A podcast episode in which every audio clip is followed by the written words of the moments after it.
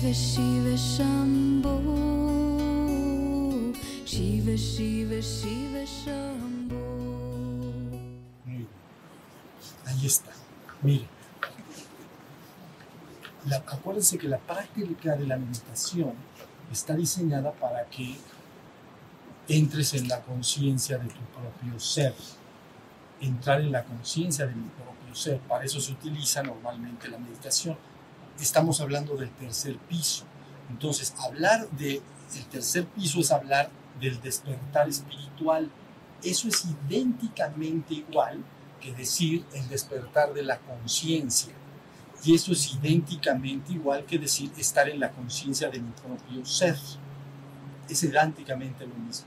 Entonces, si tú me dices, ¿cuál es la actitud o cómo vive la persona que está siempre despierta en el tercer piso?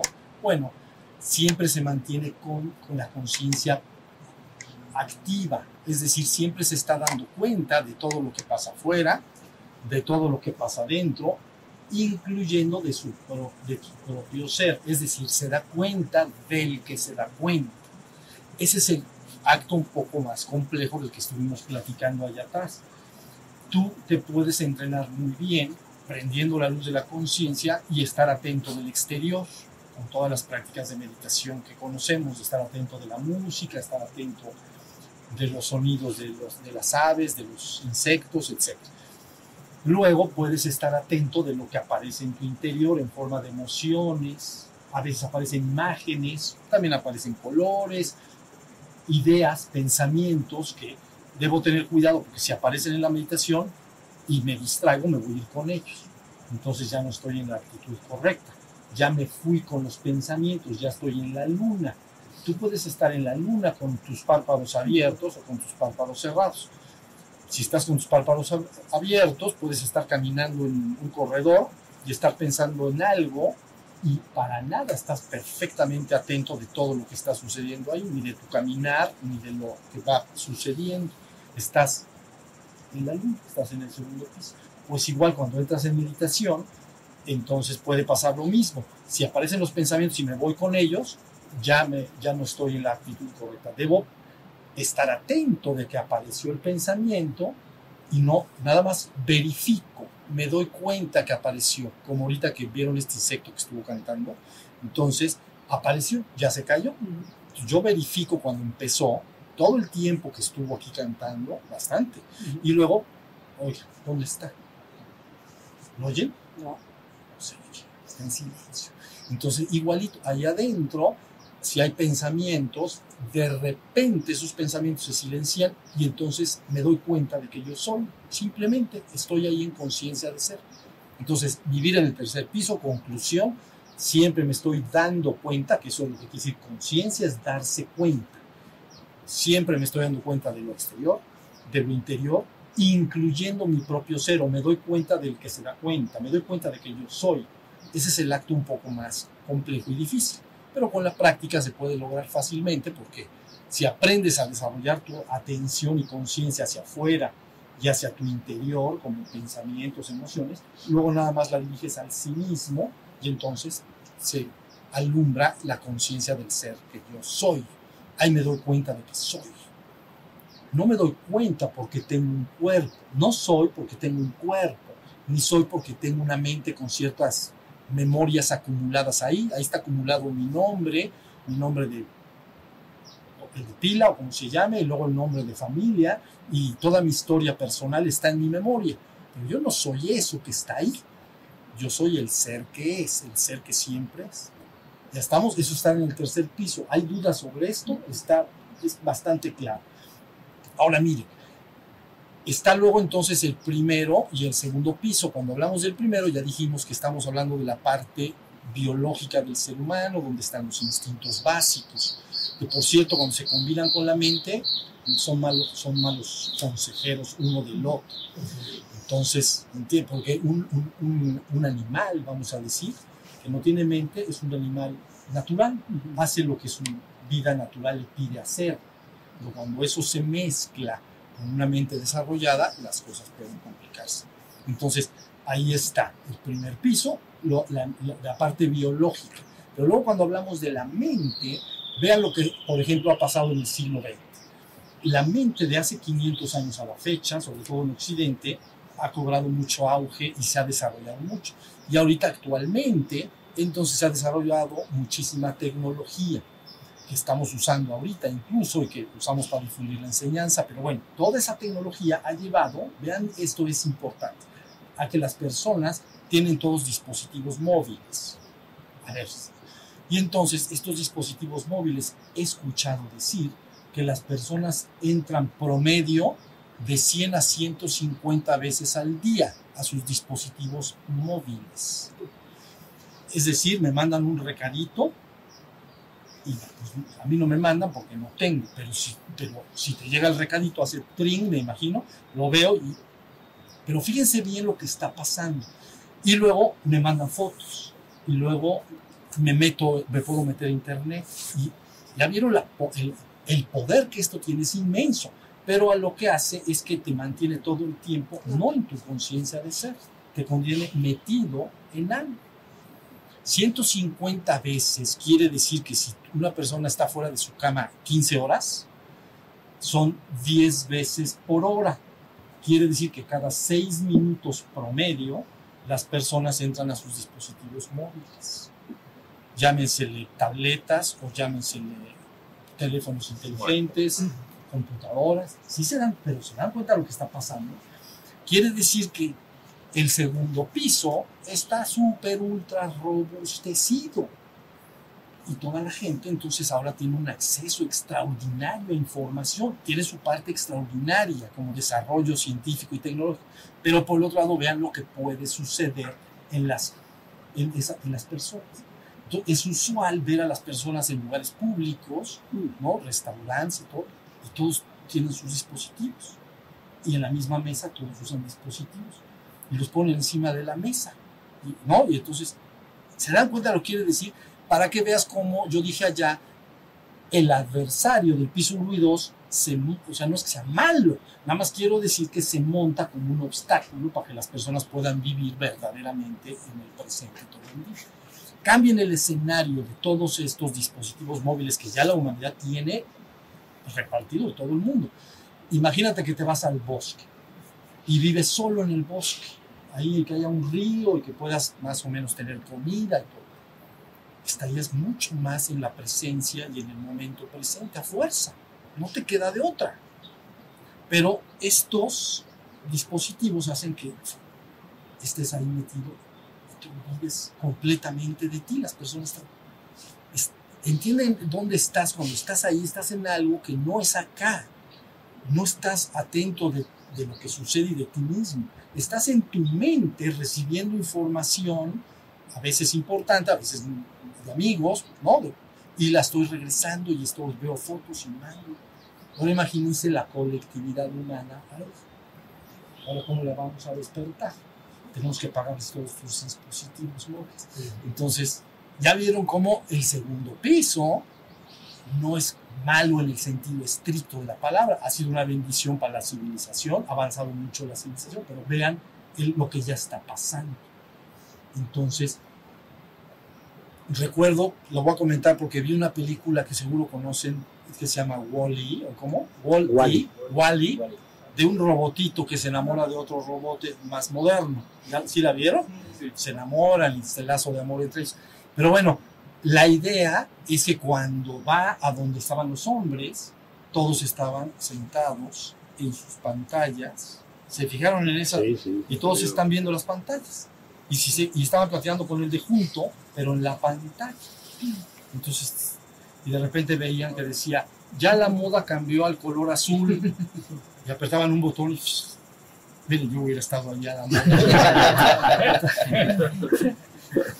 Entonces ya vieron, estaban de amarillo o rojo, algo así, ¿no? Y van y de repente se quedan. ¿Se acuerdan? Bueno, esto es una cosa importante, ver hasta dónde la mente se está fortaleciendo y está de alguna manera desconectando al hombre de, de su verdadero ser.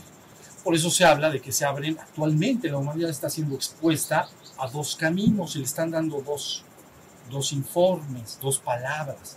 Una palabra te dice, a través de esta ciencia y tecnología construyamos un reino en este mundo y olvídate de otra cosa. la ciencia y la tecnología nos van a resolver los problemas a nivel medicinas, a nivel alimentos, a nivel todo, comunicación, todo. Es como una promesa de un reino exclusivo en este mundo. Y llega la otra palabra y dice, mi reino no es de este mundo, mi reino es el reino del Padre. Por eso se habla de esa especie de adversario. Pero todo esto no es algo ajeno a ti, que ahí está el bien y el mal. Es las operaciones que se llevan a cabo dentro de cada uno de nosotros, los seres humanos. Entonces, por eso hay que tener cuidado, porque actualmente se ha desarrollado tanto el segundo piso, que entonces, francamente, a nuestros jóvenes los puede captar de medida importantísima. Y entonces el despertar se ve alterado. Pero de todas maneras, cuando eso pasa, llega la palabra, ¿no? Y la palabra dice, recuerda quién eres. Recuerda que tú eres el ser. Recuerda, recuerda. Y empieza todo. Y por eso parecería una especie de debate, una especie de, lucha de posturas. Una postura dice, hagamos el reino acá. Pero diga, por más que lo quieres hacer, ¿cuánto te va a durar? Pues los que estamos acá más de 50 años, no creo. Eso es poco tiempo. Entonces, es una promesa en que inviertes toda tu energía, pero pasajero, finalmente acaba. La otra es recuperar la conciencia del divino origen. ¿Ya vieron? Eso es lo que está ahorita en debate y la humanidad está decidiendo. Entonces, este, actualmente ya está. Antes no estaba claro, ¿entienden? Porque antes bien a bien no se había terminado de explicar bien lo que los avatares y maestros iluminados y despiertos que venían del penthouse, bien a bien lo que habían dicho, no se había entendido por la colectividad. Lo habían entendido algunos cuantos especialistas, ¿no? Y normalmente lo habían medio atesorado, etc. Pero ahorita finalmente ya se está entregando y difundiendo de manera colectiva. Se llama, lo he dicho muchas veces, vulgarizar la enseñanza.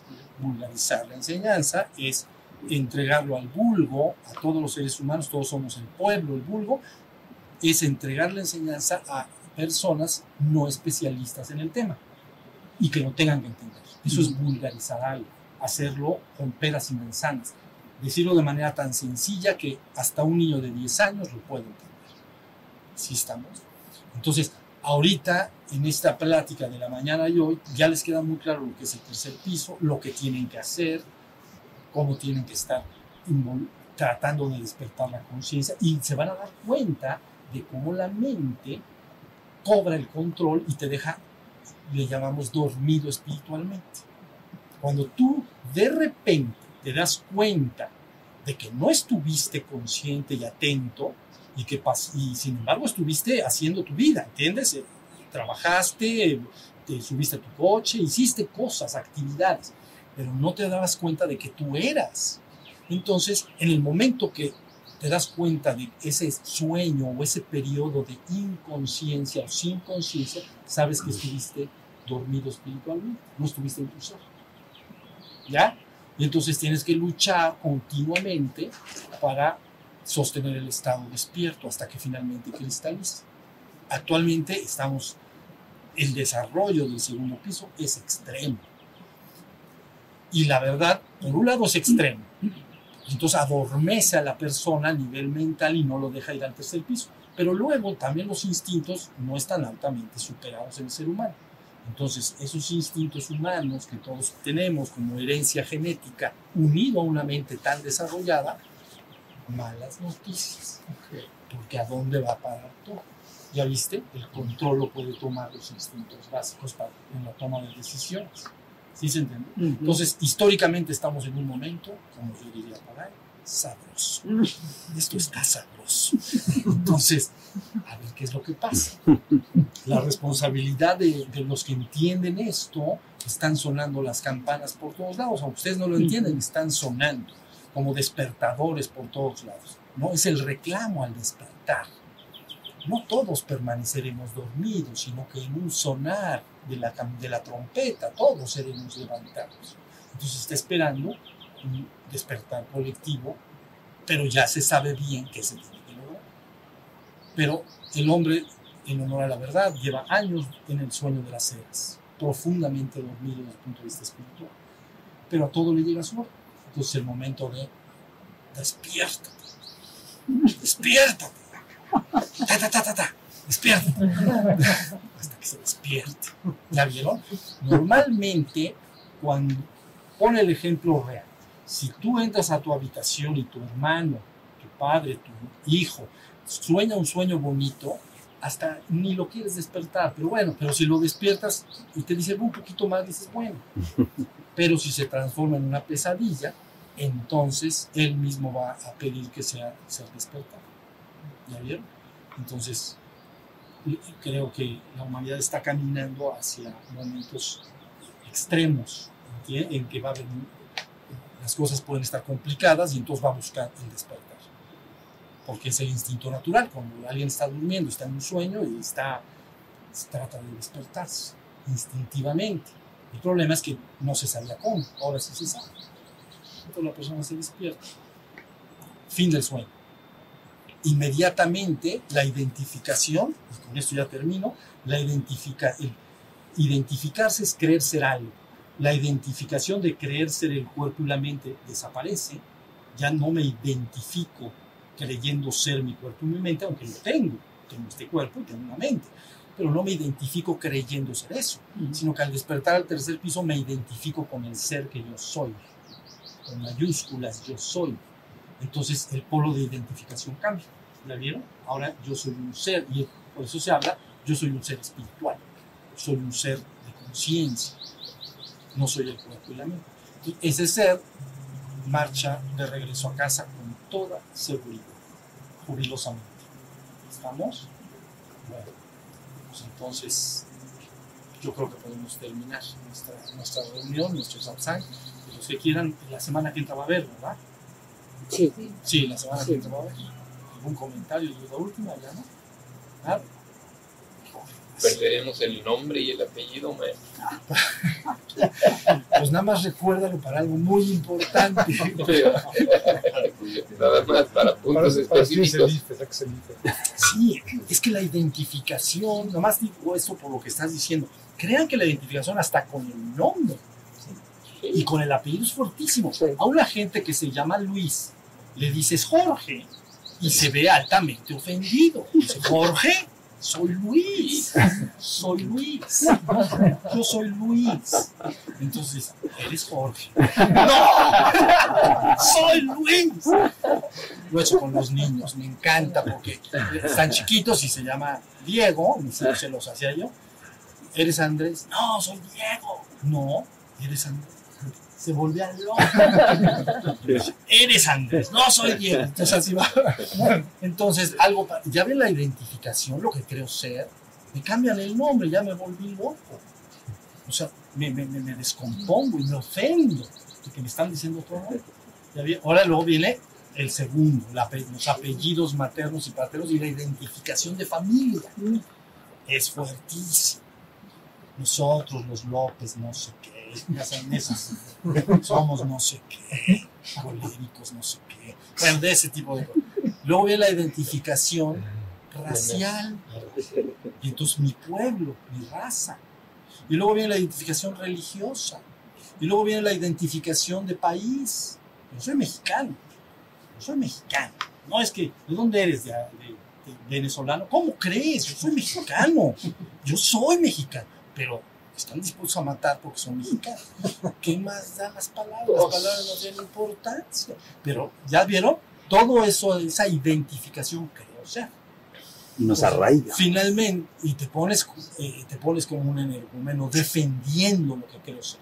Cuando te despiertas, poco falta para que se vaya el nombre. O sea, para que, para que bueno, pues si te dicen así, pues así me dicen, así me pusieron, pues así me dicen y punto pero no hay una identificación de ningún tipo. la identificación ahora yo soy el ser que es y todos son el ser que es. No solo los seres humanos, toda la naturaleza misma, toda la existencia es el ser. Es lo que es el ser existencio existiendo como algo. El ser manifiesto como animal o el ser manifiesto como planta o el ser manifiesto como hombre, pero finalmente detrás es el ser. ¿Ya vieron? Entonces pierdes las identificaciones. Es la verdad, toda identificación que forma el ego, que termina conformando el ego humano, el yo, es una pesadilla. El ego es un dolor de cabeza. Entonces, contra antes te deshagas de él, quedas liberado. Cuando se dice libérate, la gente dice, me tengo que liberar, ¿verdad? La liberación, ¿ves que dicen? La liberación espiritual. Me tengo que la liberación encontrar. Nada, no te tienes que liberar más que de tu propio ego. Esa es la lata. Liberado de tu ego, estás en el serio, punto, se acabó todo. ¿Ya vieron? Y a vivir felices y contentos, conviviendo y en paz. En fin, ese es más o menos el camino. Eh, Entonces, maestro, el, el tema este don- que es, es de ayuda, el tema del cambio de, de nombre, por ejemplo, cuando adoptas un nombre diferente, es como una referencia, como para un reiniciar, un reseteo. Sí, en, en Oriente lo que hacen a veces los maestros, que le cambian el nombre a los discípulos, Ujú. con esa un poco de esa intención. Y en Occidente me parece que en los monasterios, monjes y monjas también parece que les cambian el nombre. Ujú. Entonces llega Luis y le dicen vas a ser Francisco, ¿no? Por ejemplo, Como los igual, papas también, cuando llegan al papado ya se cambia. tienen que cambia. cambiar el nombre. Sí. Entonces viene una desidentificación, se Ajá. llama con el hombre viejo. El arraigo al hombre viejo, me desarraigo de él y nace el hombre nuevo. Pero si sigo arraigado al nombre, a, la- a la- a todo eso, entonces no puedo liberarme finalmente. ¿Sí se entiende? Entonces, este, creo que San Antonio, que se llamaba creo que Fer- Fer- Francisco o Fernando, algo así, y todo el mundo lo conoce como Antonio. Entonces, es el cambio para decir, mira, tú y tu nombre y tu familia y tus rollos, eso es de atrás. Ahora te vamos a poner Joselito. no, ese no. Pero bueno, le pusieron Antonio. Entonces, lo que quiere decir esto es que ese cambio hace, es un chip, ¿entiendes? Sí. Ya, ya, ya es, es como otra persona nueva. Entonces, bueno, se usa bastante en, la- en la- en este tipo de. ¿Sale? En Oriente se usa más. Y aquí solo a los monjes y monjas, allá a los laicos les cambian el nombre.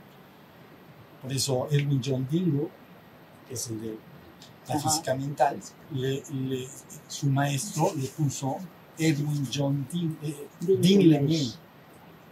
Él, se llamaba Edwin John Dingo, de, de nombre inglés, y entonces le puso LeMay. Entonces ya, se le olvidó que era Edwin John Dingo, se acabó.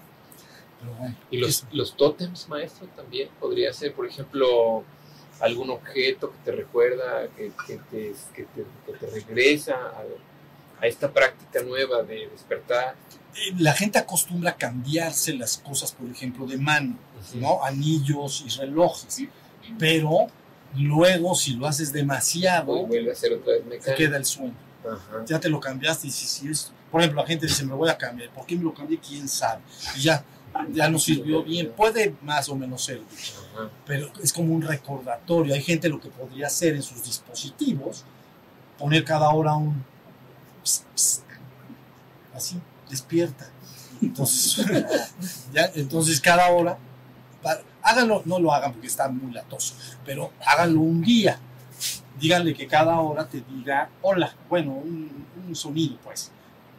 Y apunta si estuviste atento en ese momento que te lo dijo. Y te vas a quedar sorprendido. No Te vas- estabas. te va- Que no estabas. si le pegas a una de todo el día, a lo mejor estuviste. Háganlo, es un juego, háganlo, ¿no? Cada hora que suene. Y voy a decir, cada vez que suene, voy a ver si estaba yo en presencia, en la presencia, despierto, en conciencia. Cuando suene, nada más un papelito, tache, Tache. tache. Vas a ver puros taches. No, dice, vas a decir, voy bien, voy bien. O también se vale que la alarmita nos, nos regrese, ¿no? A, la- a la presencia. eso. Sí, pero el juego es, sí que te regrese, pero el juego es a ver si estabas. Sí, claro, claro. A ver si estabas. Sí, porque la regresada puede ser de un segundo o dos. Claro. Y de ahí, de- bueno, ¿cuántos? 49 minutos. Eh, y te 50 regresa y al, y al minuto Sí, siguiente, perdido. ¡pum! Y luego resulta que suena y dices, ¿para qué lo apre- puse? ¿Para qué era? ¿Para qué era? ¿Para qué era? Qué barbaridad. Muy bien, échenle ganas, porque esto como siempre es un juego. Y entiendan algo, tu ser está salvo por siempre y para siempre. Nada más puedes recordarlo. No lo puedes perder, no lo puedes ganar, ya lo tienes, pues recuérdalo. Eso es todo, recuérdalo, puedes recordarlo. Está ahí, ese es tú mismo. Entonces, no descansen en la tarea. ¿Sale? Bueno, pues muchas gracias, gracias Fernando, otra vez, a todos.